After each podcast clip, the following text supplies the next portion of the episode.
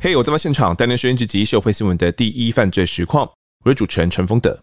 前几集聊完征信业之后呢，收到很多听众的留言回馈哦，十句都有八句讲说啊，这个征信业超乎他们的想象啊。那说实在的啊，征信业的水很深哦，有机会再来跟大家多聊聊。不过除了征信之外呢，其实还有很多其他的行业哦，对于一般我们这种小老百姓来讲，都是谜一般的存在，或者是说呢，我们对他们有很多的错误想象哦。举个例来说，讲到铁砂业，你想到的会是什么呢？以我而言哦，可能会跑出暴利呀、官商勾结、回扣、盗采砂石哦这几个词。那不管怎么样呢，我相信庞大的利益与铁砂呢，总归来说还是无法脱钩的。只要有利益的话，就会有纠纷。这一集就来跟大家聊聊相关的案件。那现在介绍本集来宾是台北市警局南港分局的副分局长杨坤明，绰号叫做豹哥。豹哥您好。主持人丰德兄以及线上的听众朋友，大家好啊！我是杨坤明，是豹哥。其实，在担任副分局长之前，也从事了相当久的这个刑事工作哦。是我从民国九十年到刑事局做基层的侦查员，一直到民国一百零七年的一月份啊，这段期间都是在国内从事刑事。犯罪侦查的工作，那豹哥其实以一般而言呢、啊，我们警方的日常勤务会跟这些铁砂的行业有接触的机会吗？因为是这样，警察的工作哈，面临各式各样不同的案件，所以我们也会接触到不同行业的民众。那当然，我们的刑警工作就是侦办刑案。民众有遇到刑事案件，有来请求我们警方协助侦办的案件，我们都会进行侦办。所以也不限定是哪一种行业的人物，我们才会遇到。了解，但是我自己所想象的啦，因为以前在跑社会记者的时候，那有时候是那些超载，可能违规超载太多砂石的。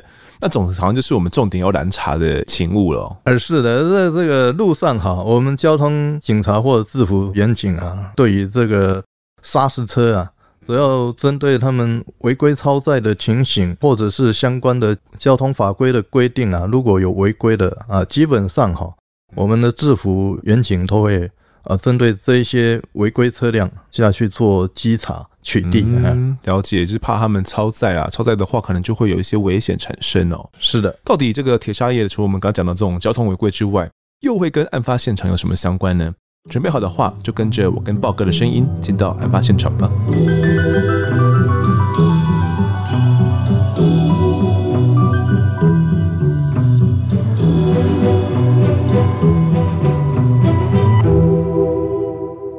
两千零八年四月底，当时呢，豹哥正在刑事局的三大三担任副组长哦，却收到了来自长官的请托，希望你帮忙办一个案子。那时大概是什么样一个状况呢？豹哥，当初是这样哈，四月底的时候啊，被害人他的儿子，当时他是从。空军官校退役之后，转任到华航，准备飞民航机，大型的民航机。据我所知，他是还是属于在受训的期间。他爸爸在四月十五号从宜兰老家来到台北，中午见面之后啊，跟他讲说，高雄那边有一个投资的生意哈，要下去谈。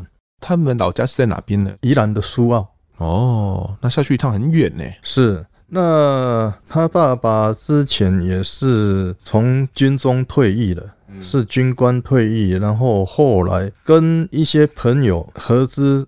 组了一间叫做永隆开发公司，主要就是到菲律宾那边去从事矿产的开发的行业。下去之后啊，过了几天，他儿子跟他联络不上，就到松山分局辖内的一间派出所报失踪。因为他儿子是住在台北，这个派出所他受理之后啊，经过大约一个礼拜的协寻啊，还是协寻不着。他们也怀疑说，被害人啊会不会发生安全上的问题，或者甚至就是说遭遇到不测啊，都有这样的担心余虑。所以那时候就透过了被害人生前的朋友，认识了我们的长官。那我们长官那时候就请这个被害人的儿子直接来找我，听他叙述了整个经过以及他们公司的人事组织以及经营的情形啊。当下给他先做成笔录受理了，受理之后我们就正式入案来侦办这个案件。了解，所以你那时候初步了解派出所他们的侦办进度到哪边？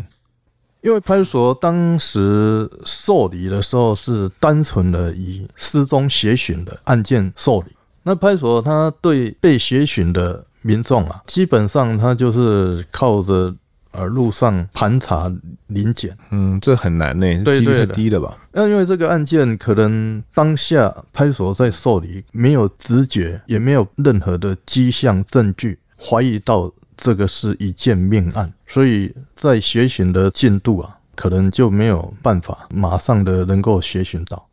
这位失踪的呢，他取名叫做张子能哦，他其实在外面还有一个绰号叫张董哦，因为他是这个永隆国际开发有限公司的执行董事了，就是董事长哦。那我们等下可能就用张董来称呼他。那张董呢，其实他的家人们还有提到哦，原本呢，他们以为张董呢是要从高雄台湾生意之后呢，就直接搭飞机回到菲律宾的，可能是因为这个公司忙碌的关系啊，所以才没有跟家人联络嘛，所以儿子也不知道说他到底有没有回去菲律宾了。是一直到一个礼拜之后呢，菲律宾这边的管家跟家属说：“诶，奇怪，怎么这个张董都没有回到家里面去哦？而且他们调查了一下，发现说各家的航空哦有飞菲律宾的，也都没有他的一些定位记录。所以啊，这个张董的儿子觉得事有蹊跷，才会跟派出所来报案哦。可是派出所这边也一直没有相关的进度啦，所以才转到刑事局，希望只有报告你们这边来进行一些协助处理。那你们去调查了一下哦。”这个张董所经营的这个公司呢，他在菲律宾那边啊，到底是一个怎样的公司呢？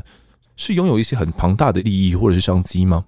这个公司的成立啊，基本上啊是由张董他发起，他也找了一些朋友共同投资来作为这家公司的资产，因为投资人他们本身的资金没有那么足够。所以他们也会再往周遭的亲友再去募资，啊，这变成说好几个大股东的名下都会有一些小股东。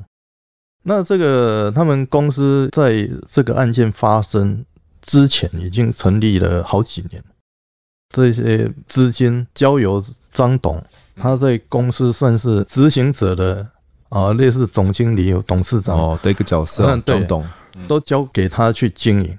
那他们的主要就是在菲律宾结合当地的人士，从事那一边的一些矿产，去采吗？去挖？对对对，哦、开采这个矿产，甚至他们公司在菲律宾吕宋岛北部西岸那里也有他们自己公司一个专属的码头。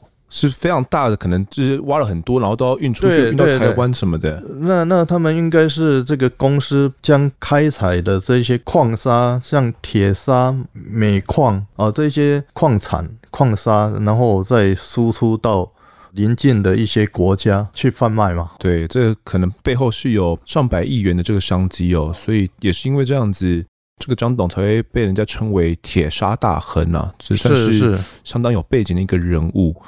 那其实当时呢，他一些朋友也都说啊，这个张董他为人很热情，而且好客啊，就是很海派哦，跟当地的达官显要、政商名流的关系也都很好。当时一位陆军官校的同学，还说他招待他们整个同学一起去那边游玩哦，四天三夜，直接去他的住所游玩哦。那车队呢，甚至有当地的一些军队部队哦协助来开道，当这个前导车。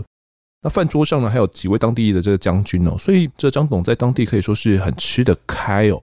既然这个铁砂利益这么庞大的话，他在那边经营感觉也都不错啊。在台湾这边也有一个分公司嘛，在菲律宾那边也有，所以这样的一个经营是有遭到他人眼红吗？还是那边有一些竞争者？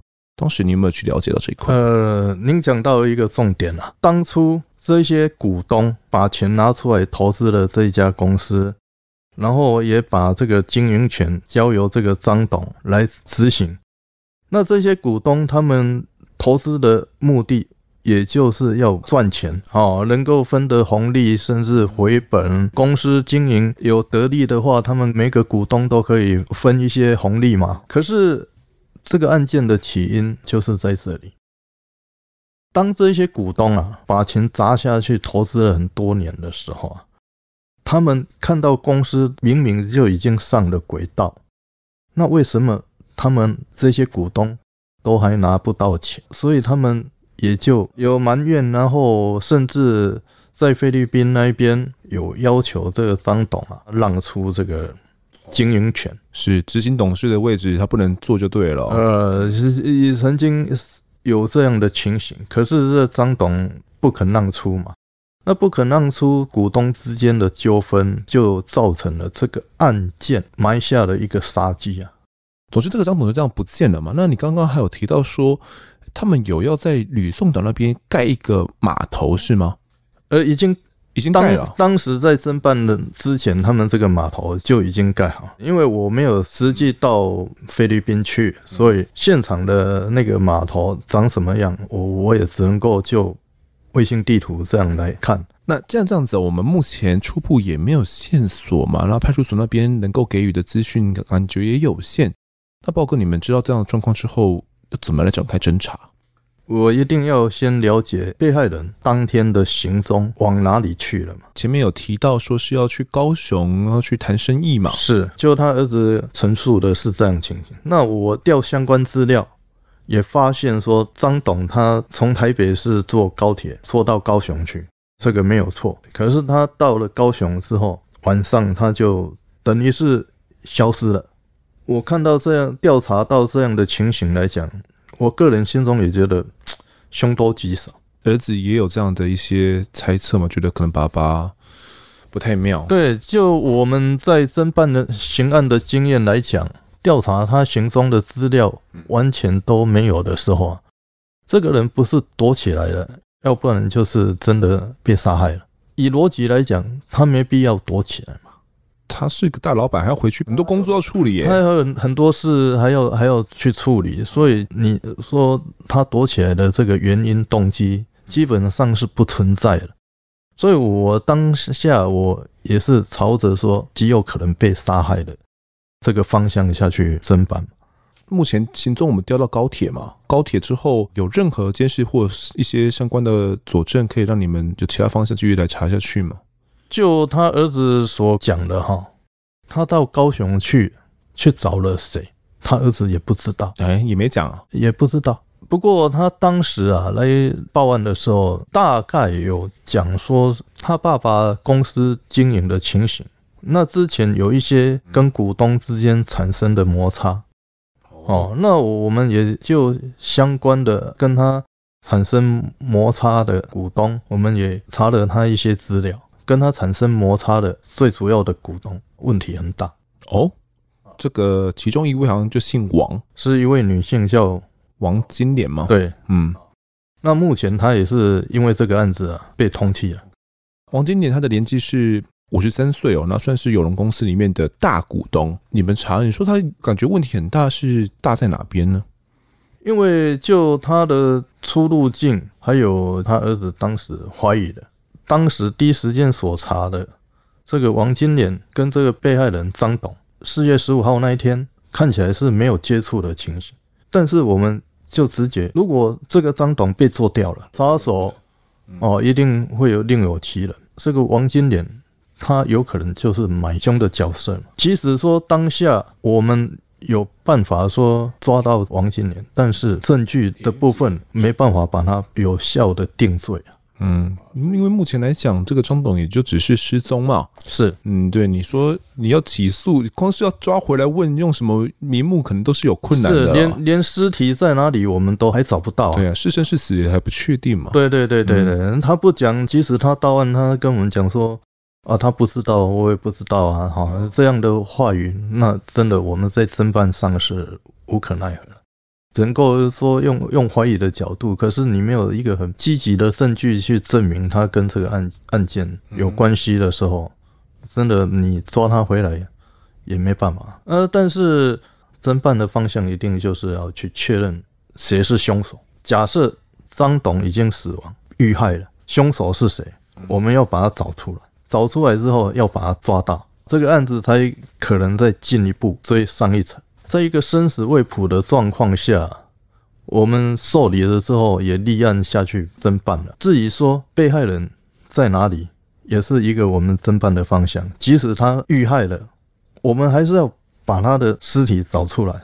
当下全省各地都没有发现到张董的尸体啊，所以在侦办的过程都是处于一个还没有出现的状态。那尸体在哪里？我也只能够说抓到了这个凶手，让他去讲出弃尸的地方。了解。所以我们当时这样这样子的话，有怀疑到这一位王金莲，但是他人也不在国内嘛。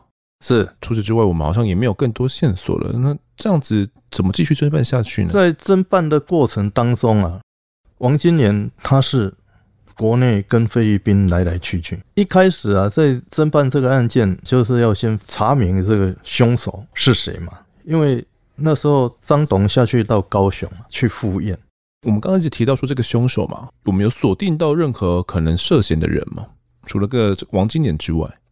而我们根据他手机的记录啊，在隔天啊，这只手机啊，曾经出现了一通收发简讯的通联记录。当时啊，位置是在高雄大寮那边。就最后一个记录就是有收发过简讯，是因为每天啊，张董他儿子啊都有跟我询问侦办进度，他很着急嘛。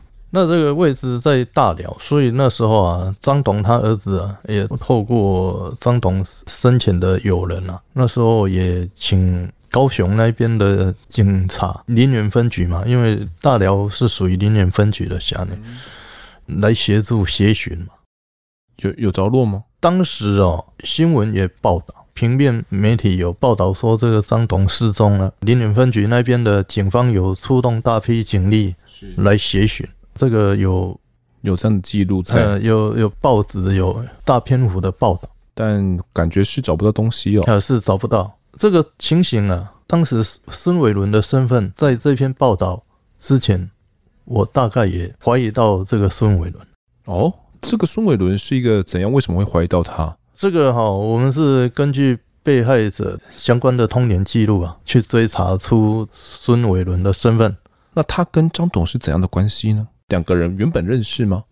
当时是以生意人的角色骗张董，可是在这个阶段，你们还是不知道他跟这个张董是什么关系的。呃，不知道，只能够说，当时就通联记录，我能够怀疑说张董的失踪是跟这一名孙伟伦有关系的，所以我的侦查方向，我一定就是先把这个孙伟伦一定要带到案。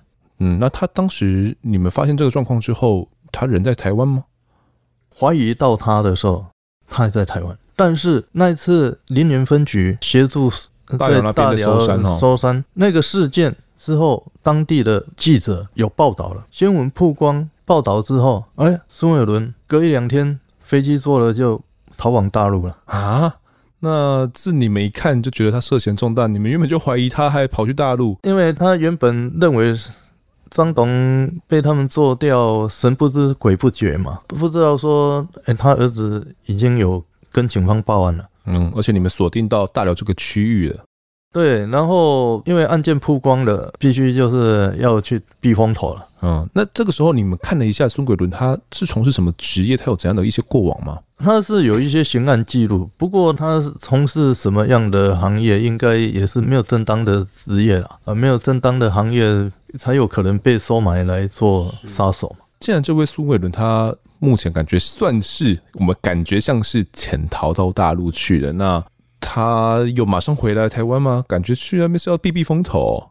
对，见报之后，他马上飞往大陆去，更让我怀疑他涉案的可能性了。他就变成是我所要要抓的对象。那他不回来，我们怎么抓？总不能去那边抓，去那边抓也是有难度的。是四月四号发生到五月上旬，也经过了快一个月了。获报到这个案件距。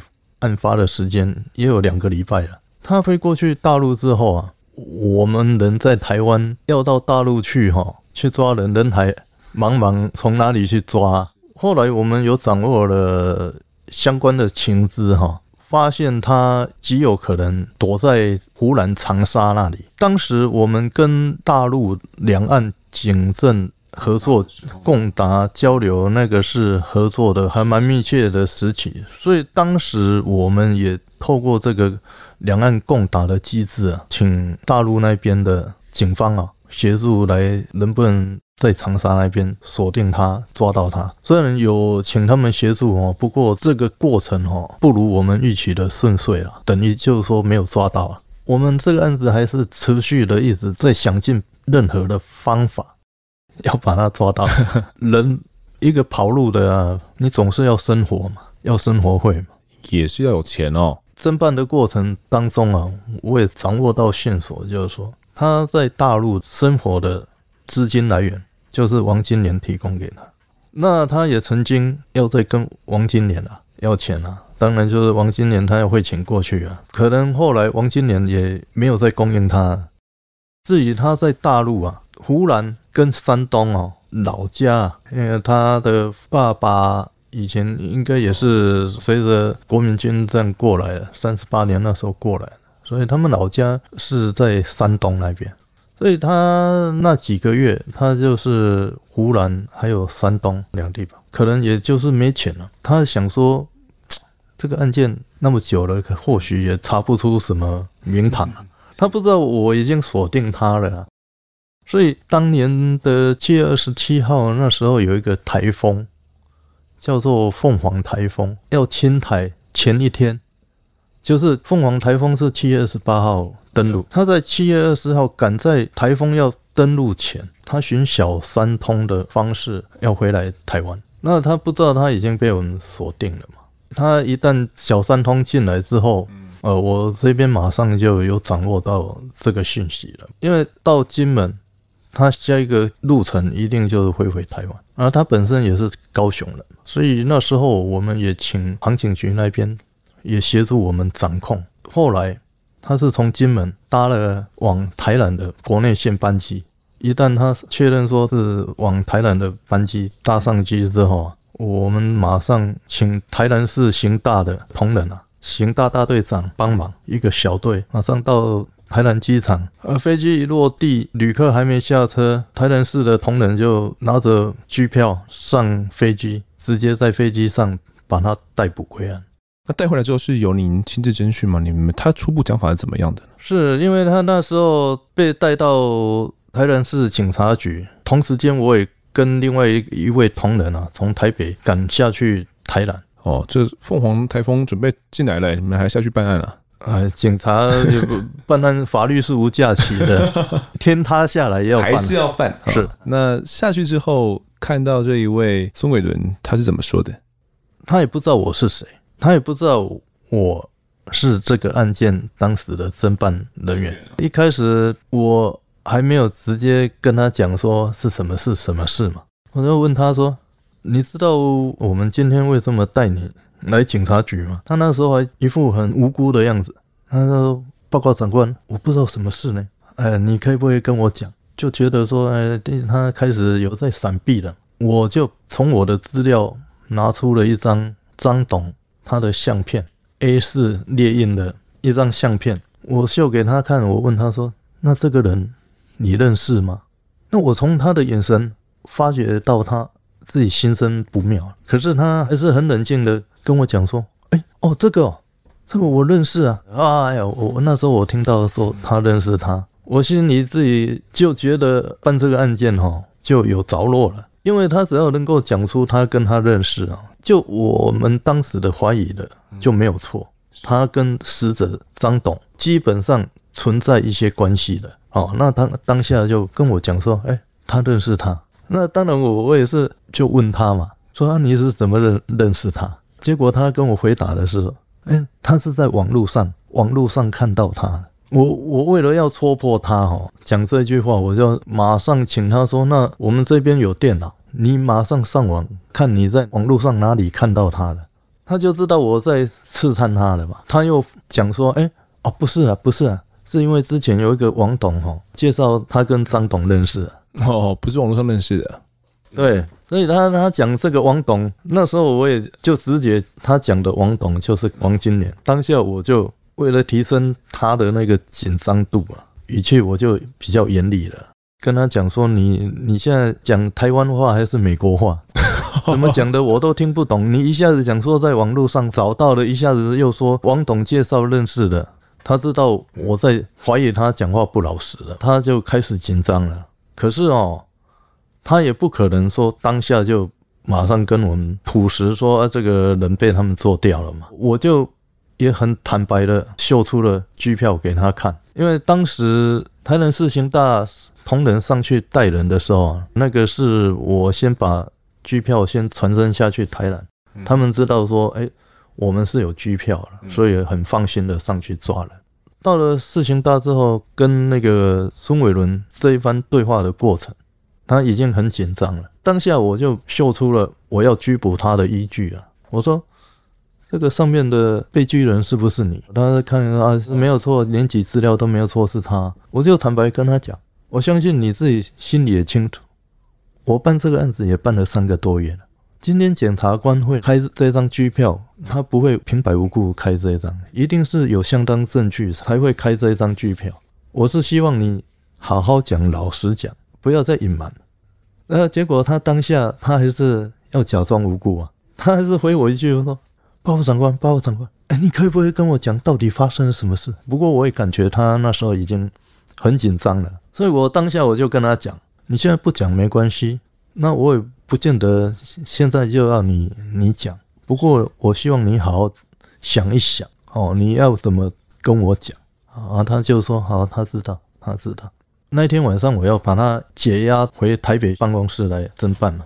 那一天晚上把他带到台南高铁站，在高铁站的月台，我都不跟他讲话，一直等到哦高铁列车。即将要入站之前，我跟他讲了一句：“我再给你一次机会，哦，你要不要讲？我再给你一次机会。上了列车之后啊，我就不会跟你讲什么。”他点头，意思说他他有收到，也了解哈。上了高铁之后，一直回到台北，我就就没有跟他讲任何一句话。回到台北之后啊，已经是很晚了哦，因为我们坐最后一班的高铁，当下也不适合再做任何侦讯动作。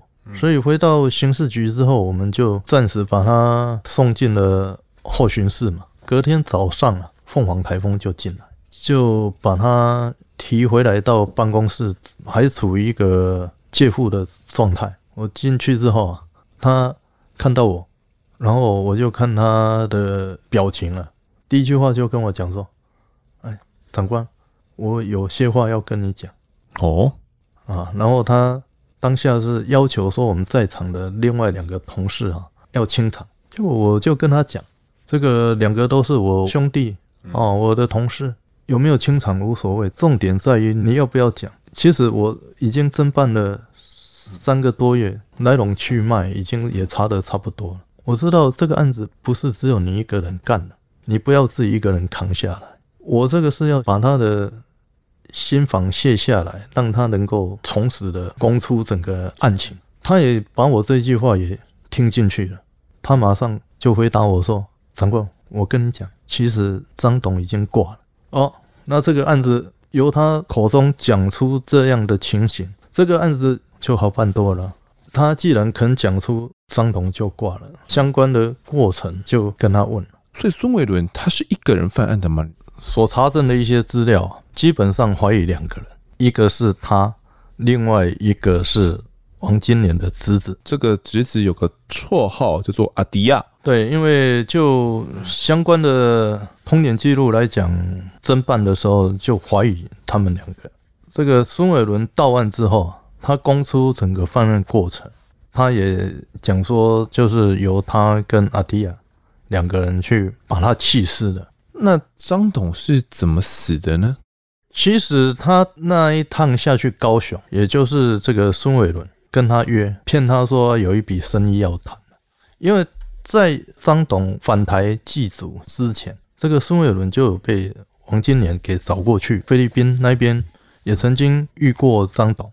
那当时王金莲都介绍我说：“哎，这个孙伟伦也是一个生意人。”所以张董在被骗的情况下，他也认为说这个孙伟伦他是一个生意人。就孙伟伦到案之后，他自己也讲说，其实，在张董还没返台祭祖之前，在菲律宾他们认识的那一趟啊，那期间啊，他就受雇王金莲了、啊。当时有计划在菲律宾就要干掉张董，那可能一些因素让他们没有机会下手啊，所以后来返台骗他说要谈合作一笔生意的这种幌子之下，把他骗到高雄。那一天下去高雄之后啊，他们就接他到左营附近一间小吃部，有女坐台的那种小吃部啊，当下就。要谈生意嘛？对对对对对，吃了一顿饭。对，其实但孙伟伦是说他有一千万想要投资啊，那一千万算是哦蛮大一笔资金的，所以张董也蛮重视的。但就大家一起吃了顿饭，那吃饭期间应该也喝了点酒嘛。对，孙伟伦到案之后，他的讲法说，因为那那一顿饭，他们就是想尽办法把张董给灌醉了。哦，他们还特地找来两个对陪酒的。对对对对，那那之后啊。跟这个阿迪亚就把他给扶到他们的车子，是一部九人座的那种箱型车啊，由孙伟伦开车，张董把他扶上了副驾，阿迪亚是坐在张董的后方那一排的位置。可能这个凶器是一条绳子啊，一条尼龙绳，由阿迪亚由后面把他给勒毙，张董就在车上就断气，断气之后啊，就把这张董。再回到凤山一家补习班，补习班辅导的学生都是旁边国中的学生嘛。那这间补习班是谁的？就是王金莲的啊，王金莲的补习班啊，啊，他经营的补习班啊。啊，那时候晚上呢也没学生了，扶进去之后门关起来，别人都不知道里面在干什么。他们有预制了一个汽油桶，还有水泥，结果他们就把这个张董。往汽油桶里面塞汽油铁桶、圆桶的那一种，就把它塞进去啊。水泥拌一拌，也给它灌进去，包括那一条凶器哈，那一条尼龙绳也一并放进去。那水泥把它灌进去之后，那个盖子四个角就用铁线把它给绑住。之后因为水泥还没干，就把它给推到补习班的外面，立在类似屋檐底下，摆在外面。经过了一天之后，隔天的傍晚。这个水泥也差不多干了，他们下一步的计划就是要找一个合适的地点把它丢掉，丢的让人家不能发现。啊，当时这个桶子太重了，他们两个人力气没有办法把它扶上去那个箱型车的后座，结果刚好有三名那个放学的国中生经过，他们两个人就找了这三名的国中生了来协助帮 帮忙搬了，帮帮这个。童子把他给推上去那个箱型车后座，这一段是孙伟伦他到案之后所供出的一个情节。当然，我们也没有必要再去追出那三名国中生是谁啊，因为他们也不认识啊。结果他们就沿着八八快速道路要往屏东的方向运的时候，被害人的手机被孙伟伦持有，就有一通简讯的记录，基地台位置。就是在大寮，以至于说后来林园分局的协助来协讯啊，在那个区域协在大寮那边。对对对对，他们经过那个八八到了屏东下弯单之后，再往东港的方向走，再沿台十七往林边的方向找一个合适地点，沿路这样找还找不到，一直开到了。车城在要进车城乡的海边哈，有一个小渔港，原本也计划要在那里钓下去，可是又取消，因为那里刚好有海巡署的岗哨在那里，他们就看一看，觉得这个地方也不适合，结果他们就开再往四重溪的方向再去找看看有没有合适的地点，开进到四重溪里面，因为桶子很重啊，他要找一个哈。直接桶子运下车就可以丢掉的地方，后来也觉得都不适合，车子又往回走，又往北，往回开一直开开开，开到林边，林边的北边有很多那个养殖区嘛，他们养殖区有一条专用的那种排水沟，大排，而且他们就绕进去。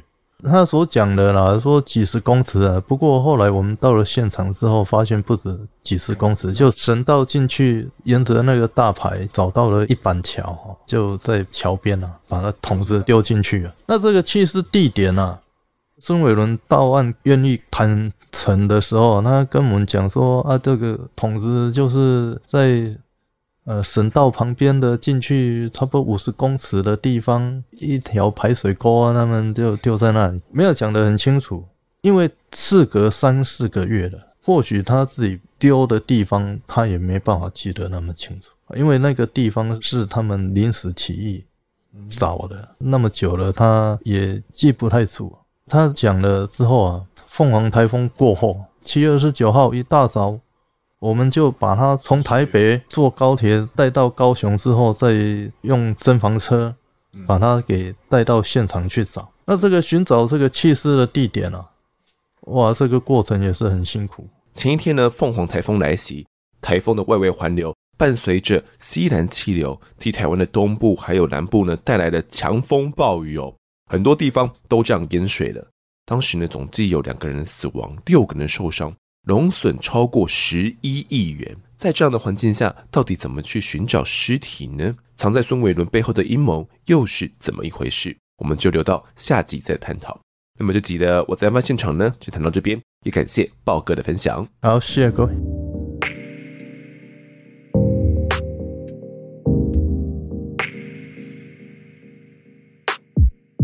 接下来是听众时间，来读一下各位在 Apple Podcast 的留言。第一位留言是这位深夜烟酒人员哦，他说被妹妹推坑的人，第一次听到节目呢是在妹妹车上听到，听到欲罢不能，开始从第二集听起哦。一开始的妈妈嘴命案真的是让我印象深刻，因为这个案件呢发生前，我很常跟家人骑脚踏车到那个店家喝杯咖啡，享受河岸的清幽。实在很难想象，印象中的他呢是个面带微笑又热心介绍咖啡的人。案发事件后，变得很少去咖啡店，因为呢太多人去那边朝圣哦，变得很不清闲。最近节目开始听到鬼月特辑，实在是不太敢一个人在深夜的实验室听这个节目哈，因为呢深夜实验室有时候会碰到一些不能解释的事情，拜苦命的研究人员。好的，感谢这一位听众哦，他提到说，呃，我们节目在晚上不太敢听，特别是鬼月特辑的部分哦，就是讲了蛮多灵异古怪的故事跟案件的啦。不要说不敢一个人在深夜的实验室听哦，你说我一个人，呃，如果骑车回家，然后想要边听节目，我也都会觉得有点毛毛的。所以如果一个人在实验室，会害怕哦，那就先不要听哦，等人多、阳气多的地方再来听哦。一个人在实验室里面，到底会碰到什么奇怪的事情呢？我觉得大家可以分享一下，到底碰过哪些呃无法解释的事情哦。我想，不管是实验室啊、办公室啊、那种办公大楼啊、地下室啊、医院啊，只要是深夜一个人哦，我觉得都很难不碰到一些。不能解释的事情，就是任何事情，只要当下你无法解释，你就会把觉得呃，好可怕，好可怕，就会想要赶快夺门而出哦，赶快离开那个地方，觉得碰到鬼了。那这位听众还有提到说，他第一次听到节目是在妹妹车上听到哦，应该也是凑巧吧，刚好妹妹也是我们的听众，刚好就被推坑了。那应该呢，妹妹也是推坑好手啦，直接从第二季开始推起哦。那妈妈嘴命案呢？他有说以前常常骑车到巴黎那边去啊。那印象中的谢依涵呢？妈妈嘴的店长哦，他是个面带微笑的人啊，又很热心帮你介绍，可能这个咖啡有什么特色啊。这样的他，你很难想象他是一位杀人凶手，还一度被判了死刑。那事件过后呢，妈妈嘴也变得有点知名度嘛，可能像是我们案发听众啊，或者是刚好去那边游玩的人啊。就都会去那边哦，去朝圣哦，去看一下当时这个案发地点哦，确实变得不是那么清闲呐，但是也带来了一定的这个来客数。好的，那下一位听众这个 Casey 九零五，他说：“哎，小狼老师，我来了。”听到小狼老师点名呢，赶快来报道。虽然已经中断一年没有上小狼老师的课，但是孩子还是经常提起桌游课，追问说：“小狼老师有空没？”在捷运站看到我在案发现场的广告呢，也会蹭过去拍照。孩子都没有忘记你哦，也很想念上课的时光。妈妈也很忠实的在继续支持着你。小狼老师加油！哇，看到这个留言真的是感慨万千哦！我应该想得到是哪一位，嗯，哪几位这个妈妈们？就是我觉得在上儿童桌游课的时候，最好玩的事情就是你可以跟孩子们一起玩的时候，尤其是那时候我在泸州开班哦，有几位孩子真的是太可爱了，太萌了，就是萌到自己都很想生一个。他们上课上一半啊，或者是下课之前呢，都还会来讨抱抱我，就是要抱一下。那那时候跟他们上课都会一起玩一些游戏啊，带着他们玩哦。那有时候他们也会因为一些胜负啊，就是小孩子都很有胜负心哦，所以我都会想要利用桌游呢来替他们呃好好教导一下，因为是游戏嘛，但是他们都会把这个游戏呢看得非常认真哦。那也是就此来训练他们的一些情绪管控的问题啦，还有怎么样跟其他人沟通哦。就是应该说呢，每一款属于孩子的桌游都有一两个它的特性哦。可能这一款需要训练手眼协调啦，这一款需要训练呃人际沟通啊等等的。那那个时候呢，每堂课我也都安排了不同桌游，跟孩子们一起来玩。甚至有时候孩子们可能有一些人请假嘛，也会请妈妈们一起来哦。因为我觉得我们在这边上课可能。上课是一部分，但是我觉得最重要的是，孩子们可以回家之后，由家长们跟他们继续来玩哦。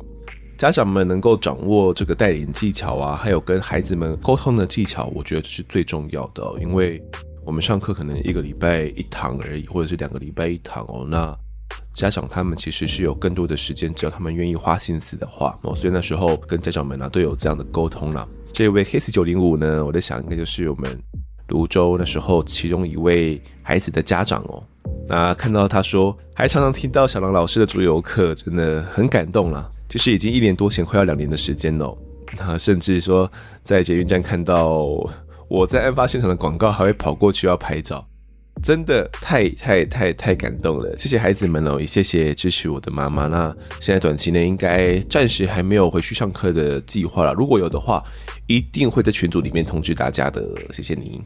好，那下一位留言是这个桑提哦，他说赞，第一次留言呢，感谢让我打发掉无聊的上班时间。好，感谢上班时间继续听案发就对了。好，这节最后一个留言是这个 Scofield 一九八三，案发现场真好听，加油哦。他说嘞，几个月前发现自己的手机呢有这个内建的 App，就好奇打开看看，直到看到案发现场。直到听了 EP One，我就知道停不下来了。当然啦，我不是会一直听的那种哦，因为会怕太快听完会提早进入等待期。所以呢，我宁愿慢慢听，仔细听。也最喜欢可以请到时任办案的警察或技师专家、阿善师还有记者。这个部分我觉得是最棒的，让最清楚的人来讲述是最有临场感的。加油哦！最后，请问错别字有 Podcast 吗？希望可以听到他的 Podcast。好，感谢这位听众哦，应该是一位 Apple 的用户，Apple 手机用户。那刚好看到了 Apple Podcast 这个 App，打开就发现了我们啦，那也就这样入坑哦。很感谢你这样一集一集的收听哦。那他提到的这些点啊，比如说我们有请到剪警啊、阿善师啊、记者们啊来讲述，哦，当事人他们来讲述这部分，我应该讲过，就是找人是我最困难、最困难的一部分。但是也是因为这个部分呢，就是吸引大家来继续收听。听众他还有问说错别字有没有 podcast 哦？这个呢，就我目前所知哦，应该是还没有。到底之后会有或者是没有呢？这我就不是很确认哦。如果大家有兴趣的话，可以去错别字他的这个粉丝团哦，脸书粉丝团呢，去问问看他有没有开立这个 podcast 哦。说不定呢，多一点人敲碗就会有希望。他目前主要的节目是在 YouTube 哦，大家在 YouTube 搜寻灵异错别字就会看到他的频道。不过最近比较特别哦，因为世足的关系，然后他又超级爱看世足的哦，就是对球赛很有研究，所以最近呢，公司都指派他负责世足新闻的相关推播，那一天可能是要推播好几则，所以基本上没有太多的时间再去制作灵异错别字的相关东西哦。那他也有在粉丝团上跟大家公告。那除了这个赛事分析之外呢，他也会去分析可能最后的 比数是怎么一回事哦。虽然我觉得他应该是这个赌场明灯呐，赌海明灯哦，到底是哪个明我就不说破了。那说到世足呢，其实这个周末我也看了一下世足啦，看的是阿根廷对战澳洲的那场球赛哦，算是十六强，那也算是跟风看了一下。其实以前也没在看什么足球的，想说替梅西来应援支持一下哦，也去买了一下这个台湾的运动彩券哦，那就是买了三张啦，各一百元哦。没有想到呢，这三张最后全部都有中哇！三百元最后其实也赚的不多啦，赚了五百多元而已哦。不过说起要讲这个世足哦，大家可能呃一般没有看的话，就对这个越位是什么很头痛了。因为一场球赛呢，可能会越位好多次哦，甚至有时候原本以为进球的分数呢，就会这样子就没了。那推荐大家呢，如果真的要看世足的话，可能先简单上网搜寻一下，到底什么是越位，大概一两分钟呢，你就可以搞懂这个相当重要的越位规则喽。好的，那这节听众时间呢，我们就读到这边。如果各位喜欢我们节目的话，欢迎到 Instagram、脸书来搜寻订阅。我在案发现场，掌握更多案件消息，也可以跟风的我聊聊，给我们建议。各收听平台上按下订阅，还有五星评分，就是对我们最好的支持。另外呢，案发现场团队持续募集当中。只要透过 Mr. Bus MBC 的订阅赞助，就可以来加入我们。还有专属的赖社群呢，可以跟风的老粉们一起来抬杠聊案件心得。如果各位在 Apple Podcast 上面留言的话，我也都尽量在节目中给出回复。跪求听众们推坑给身旁的好朋友，一起听听看我们俩案子。案发现场，我们下次再见。